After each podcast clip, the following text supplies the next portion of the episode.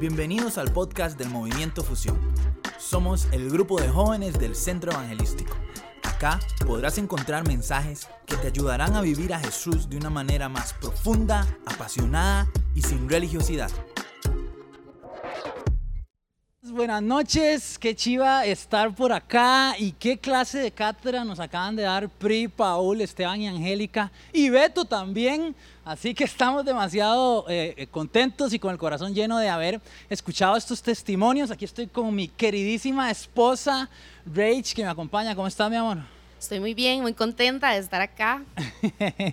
Súper bien, acabamos de ver un video que antes de, compartir el, mensaje que hoy mi esposa y yo queremos compartir, que nos tiene muy emocionados. Como decía Beto, este mes de noviembre la serie es Sí, pero no y trata precisamente de testimonios. Por eso hoy tuvimos el de Angélica, el de, el de Esteban, Paul y Pri, porque creemos que los testimonios son muy poderosos y que las vivencias que han tenido éxito deberían de compartirse, ¿verdad? Para que otros puedan tomarlo para su saco. Y esto aplica, lo chido de esta serie aplica para eh, relaciones que van de amistad a noviazgo, de noviazgo a compromiso, de compromiso a matrimonio y los primeros años de matrimonio. Así que va a estar de verdad súper chiva. Mi esposa y yo les compartimos ese testimonio en estos videos que van a salir, ojo, todos los viernes, a partir de este próximo viernes sale el primer episodio. Ahí contamos las dificultades, los problemas que tuvimos, etapas donde tuvimos que perdonarnos, donde nos fallamos el uno al otro, etapas donde tal vez no sabíamos si casarnos, donde temas de, de crianza y de infancia que, de infancia que teníamos dos. Así que eh, vamos a estar estrenándolos todos los viernes y estamos seguros y le hemos orado mucho a Dios para que sea de mucha, mucha bendición. Así que bueno, vamos a arrancar eh, y vamos a continuar, no arrancar, no a continuar con todo lo que Dios ha estado haciendo en esta noche.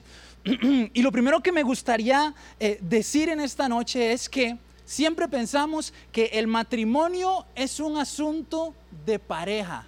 Y hoy yo te quiero responder, sí, pero no.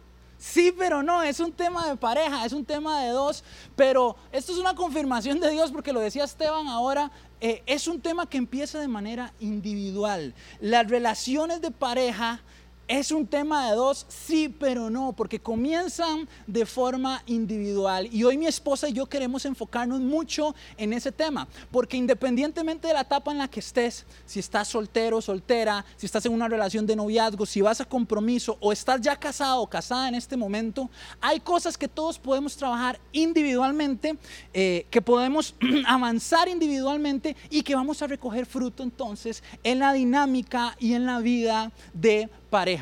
Y esto es 100% bíblico. Si vemos esta relación eh, eh, que la palabra nos habla de Jesús, ¿verdad? Jesús y la iglesia, el novio y la novia. Jesús vino y cumplió con su parte. Y nosotros en respuesta ahora tenemos que cumplir de manera personal también con nuestra parte para aportar en esta relación. Individualmente para tener un objetivo en común y para tener frutos en común. Así que en cualquier etapa donde estés en este momento, aplica al 100%. Solemos tener dos extremos de, personas que, se topan en una relación, ya sea de amistad, noviazgo, compromiso o matrimonio.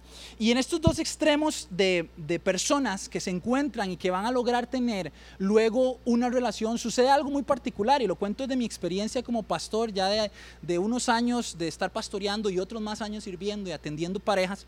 Sucede mucho que, que número uno, hay un grupo de personas que tienen un montón de temas de infancia, de crianza por sanar. Y ojo, todos tenemos muchísimas cosas por sanar.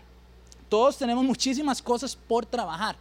Pero sucede algo que que todo lo que vivimos, ¿verdad? Eh, eh, carencias emocionales, tal vez el divorcio de tus papás, la separación de tu familia, tal vez que no, no creciste con esa figura paterna o materna a tu lado, tal vez sufriste algún tipo de abuso psicológico, emocional o, por qué no, hasta sexual, tal vez eh, atravesaste cosas difíciles que marcaron tu vida y que trajeron eh, eh, heridas a tu corazón. Y esas cosas está 100% eh, certificado, 100% médico, que, que afectan nuestra personalidad Afectan nuestra personalidad de qué manera? De que entonces somos personas muy enojones o con temperamentos súper explosivos o más bien muy tímidos o con una autoestima muy baja o más bien muy prepotentes y orgullosos porque esa es nuestra manera de, de mostrar al mundo que no nos van a abusar más. Hay muchos rasgos de personalidad que vienen de circunstancias que nos marcaron y no son nuestra culpa, 100%,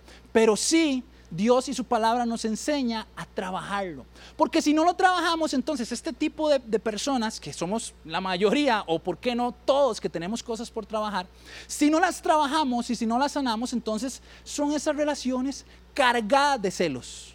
Son esas relaciones cargadas de temores. Son esas relaciones cargadas de problemas, de que no pueden avanzar, cargadas de orgullo, de egoísmo, de tantas cosas. Y se vuelven hasta ciclos tóxicos, relaciones tóxicas. ¿Han visto ustedes esas parejas que se dejan y vuelven 500 veces y se pelean y, se dan vuelta 20 veces y regresan y son súper celosos? Todo eso es el resultado de cosas en el corazón sin trabajar y sin sanar. Y al final terminan afectando las relaciones.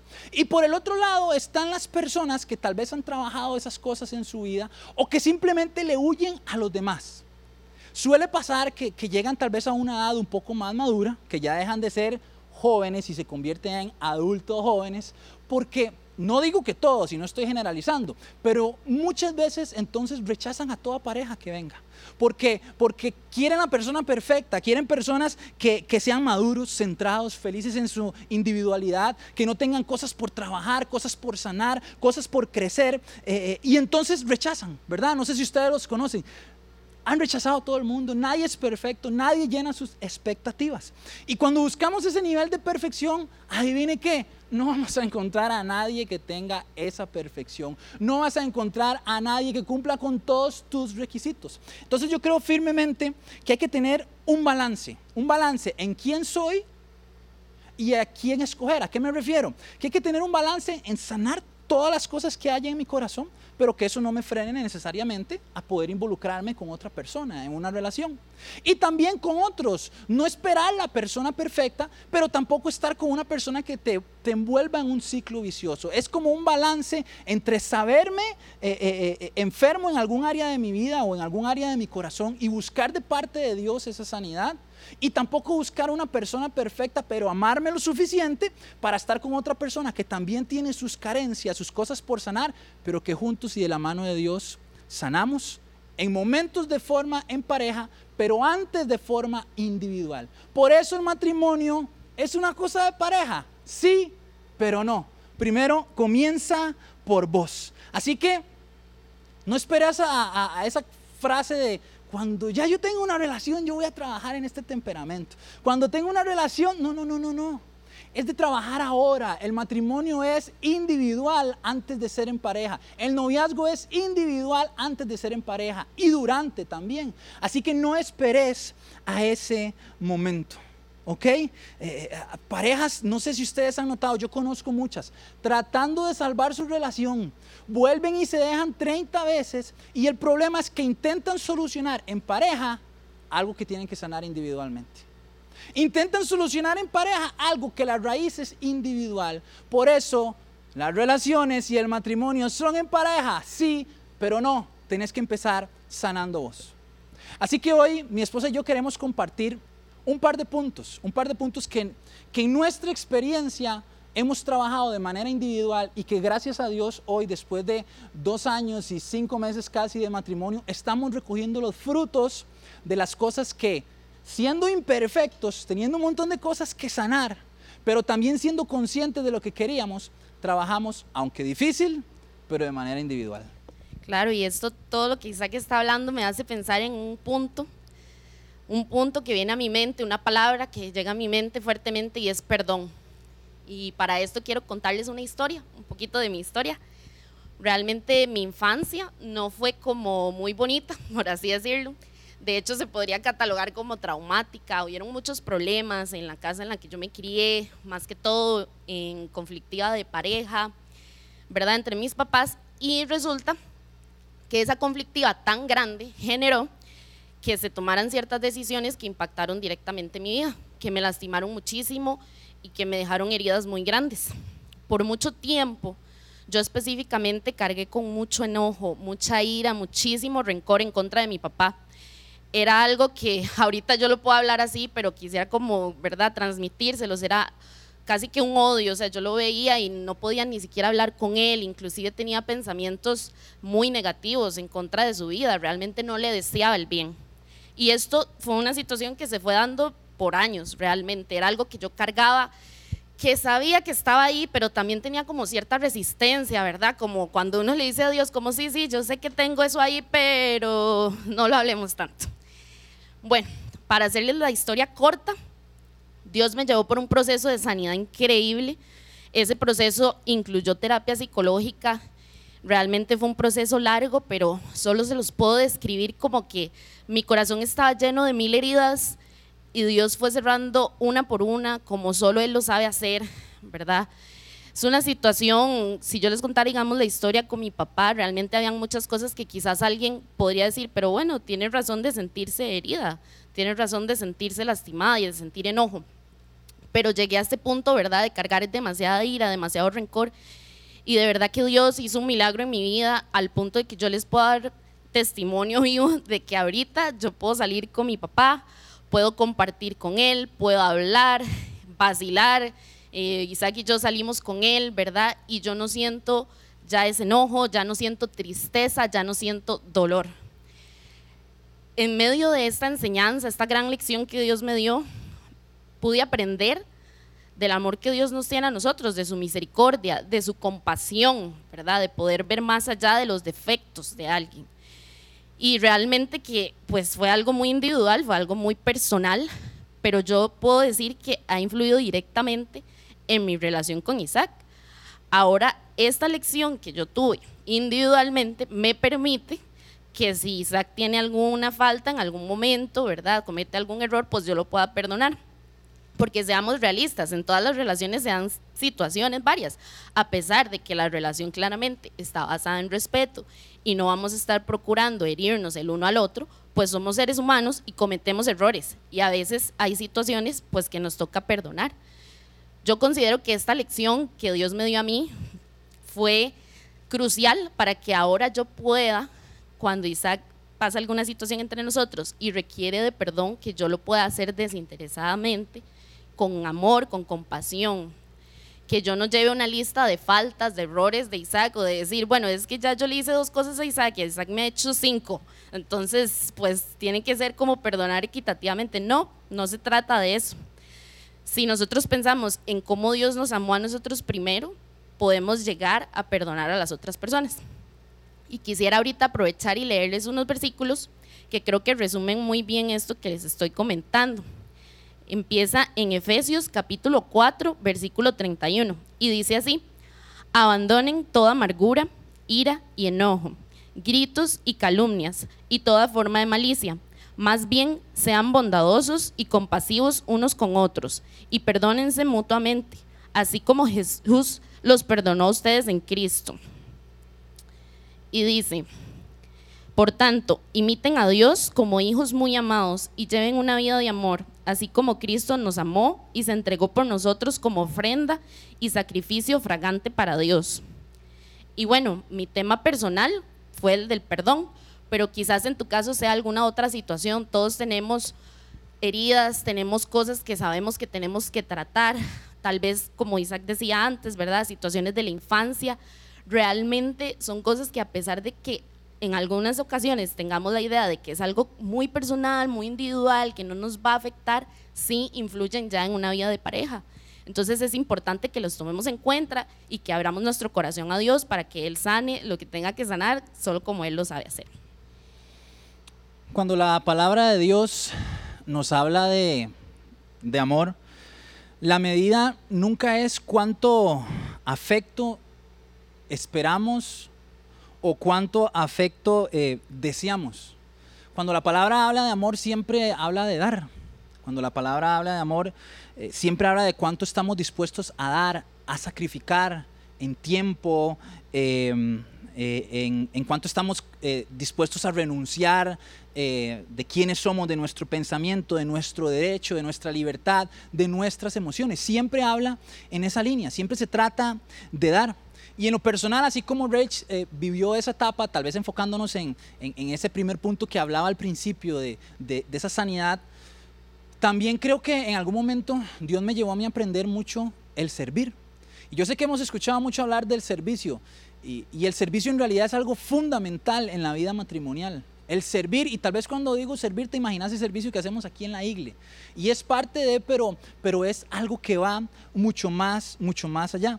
En, eh, eh, mucha gente me ha dicho a mí, ah, es que Isaac llegó a la iglesia y lo pusieron de pastor de fusión de una vez. Pero ¿qué va? Muchísimos años antes de venir aquí, desde que yo tengo 10 años, Dios me, me, permitió la oportunidad de ser eh, ese, ese compilla de iglesia que está en todas las áreas. Entonces yo tocaba un instrumento y me bajaba rápido porque tenía que agarrar la cámara, así como está Nata en este momento y todo el equipo bajaba y agarraba la cámara. Y luego cuando ya terminaba la prédica, me subía rápido porque tenía que terminar eh, de tocar en la administración. Y luego me quedaba en el evangelismo de la tarde. Y al día siguiente llegaba porque estábamos construyendo un edificio y jalaba todos los sacos de cemento. Y la semana que seguía nos íbamos a evangelismo nocturno. Y siempre, siempre me, llamó Dios mucho a, a entregarme, a servir. Y eso en mi vida produjo una transformación que en el día de hoy veo los frutos de ello. El llevar una vida de servicio constante a Dios y a las personas me permite ver hoy el fruto de lo que el servicio trae a nuestras vidas. Y pensando en Jesús me encanta porque el mismo Jesús dice eh, eh, que Él no vino a ser servido, sino a servir. Uno de los actos más grandes de amor es el servicio. De hecho, no encontrás a Jesús en, en, muchos lugares diciendo te amo o te quiero de una forma verbal, sino que el amor se expresaba en la forma que servía. E incluso la palabra lo dice, Filipenses 2.4, si tienen por ahí Filipenses 2.4, nueva versión internacional, dice, cada uno debe velar no solo por sus propios intereses, sino también por los intereses de los demás. La actitud de ustedes debe ser como la de Cristo Jesús, quien siendo por naturaleza Dios, no se consideró ser igual a Dios como algo a que aferrarse. Por el contrario, se rebajó voluntariamente tomando la naturaleza de siervo y haciéndose semejante a los seres humanos.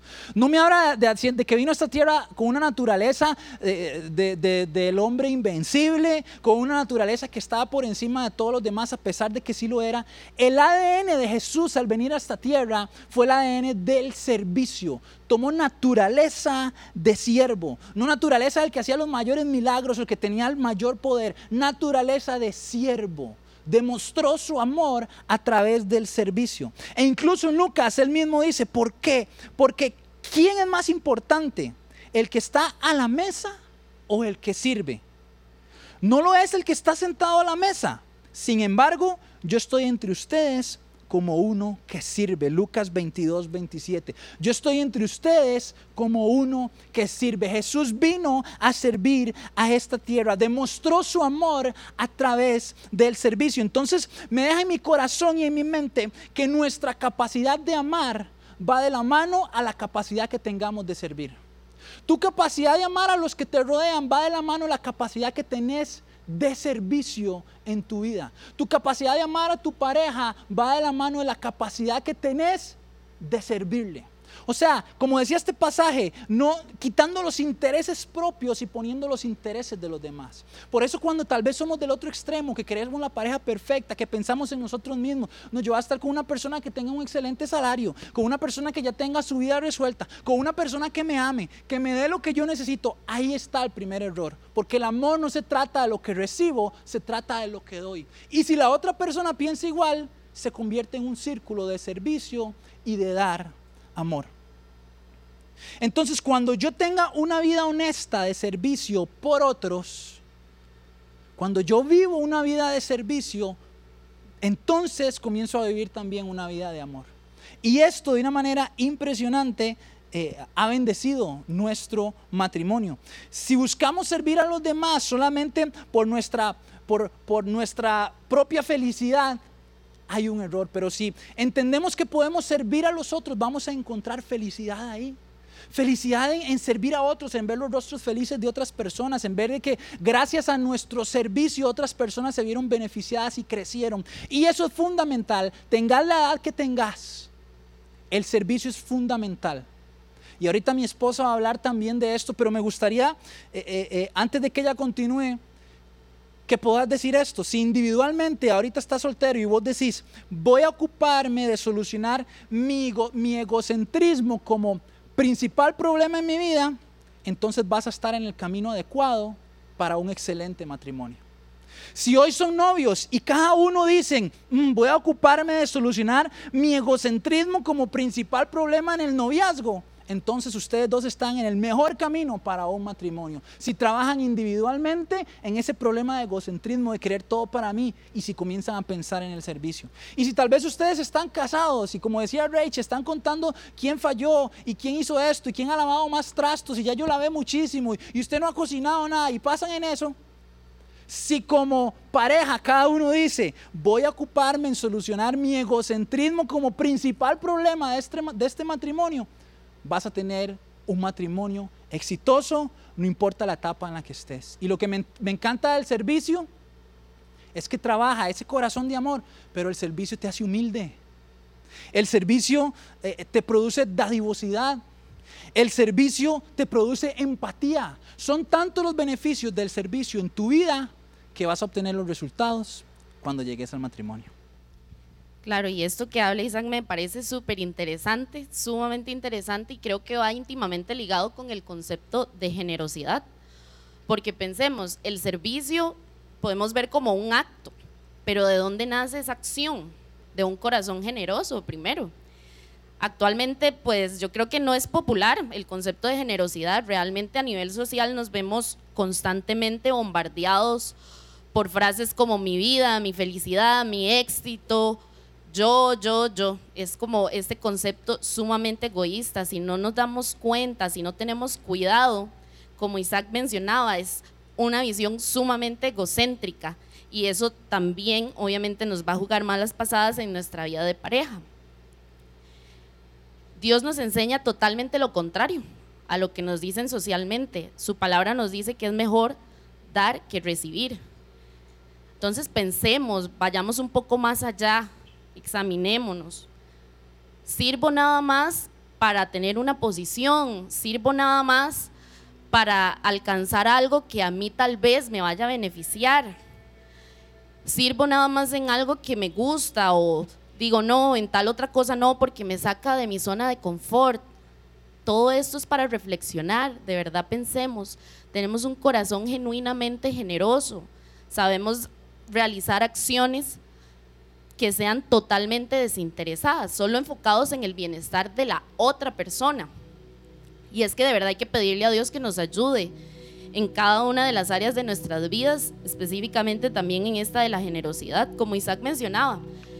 Esto ha sido un punto crucial en nuestra vida de matrimonio, es constante, día a día. Se trata de dar de nuestro tiempo, dar de nuestro esfuerzo, combinar eh, recursos, ¿verdad? Combinar nuestros sueños, metas, quizás en algún momento la generosidad de poner en pausa algo que usted quería para poder ver surgir a la otra persona. Y es que todo esto nos habla Dios. Yo quisiera como que ahí donde tú estás, en tu casa, puedas tomar un momento, de verdad, cerrar tus ojos si así lo quieres y decir, Dios, aquí estoy, aquí estoy, te muestro mi corazón, ayúdame, Señor a ver qué cosas hay que tengas que sanar, qué cosas hay que pueda mejorar, qué cosas tal vez he visto de forma muy individual que pienso que no van a afectar a nadie más, pero sí lo han hecho. Aquí estoy con corazón humilde, con corazón dispuesto para que vengas y hagas lo que tú quieras hacer. Tómese un momento ahí donde usted está para hablar con Dios, tener esa conversación íntima y pedirle que tome el control de su vida, que le enseñe qué cosas puede mejorar, qué cosas él puede sanar, porque siempre pensamos tal vez que hay situaciones que tal vez uno dice, no, es que esto está demasiado mal, esto es demasiado dolor, no sé si voy a estar alguna vez mejor, pero Dios es especialista en eso, Jesús es especialista en eso.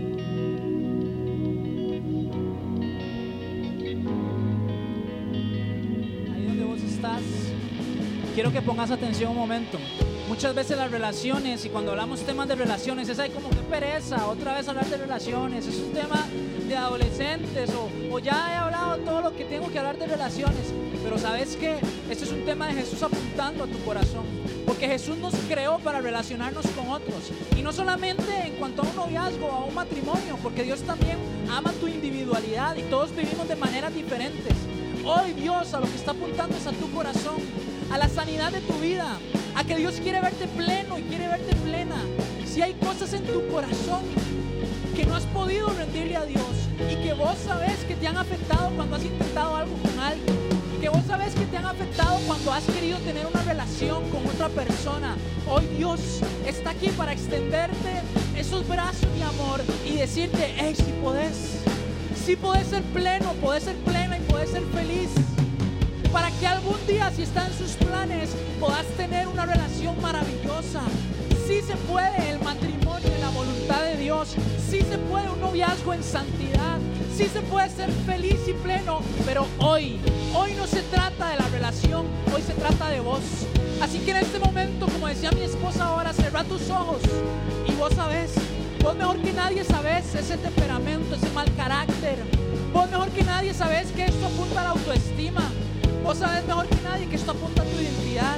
Tal vez te has permitido agresión de hombres, de mujeres. Tal vez te has permitido celos y, y has permitido cosas en tu vida y no has honrado quién sos como hijo y como hija de Dios. Pero hoy, hoy Jesús apunta a tu corazón y te dice que sí se puede, que sí se puede tener sanidad, que Él quiere amar tu corazón, que sí puedes ser plena, sí puedes tener una autoestima firme y sana, que sí puedes tener una identidad firme en Dios, que no tienes por qué aceptar menos de lo que te mereces. Sos un hijo y sos una hija de Dios. Habla con Dios y que Él te ministre ahí en tu casa en este momento. Abrile tu corazón. Hay lágrimas en ojos, yo lo puedo ver. Aquí en el mundo espiritual hay gente abriendo su corazón y diciendo, Dios,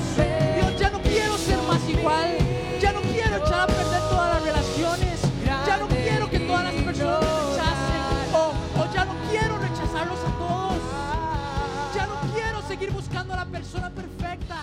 Quiero amarme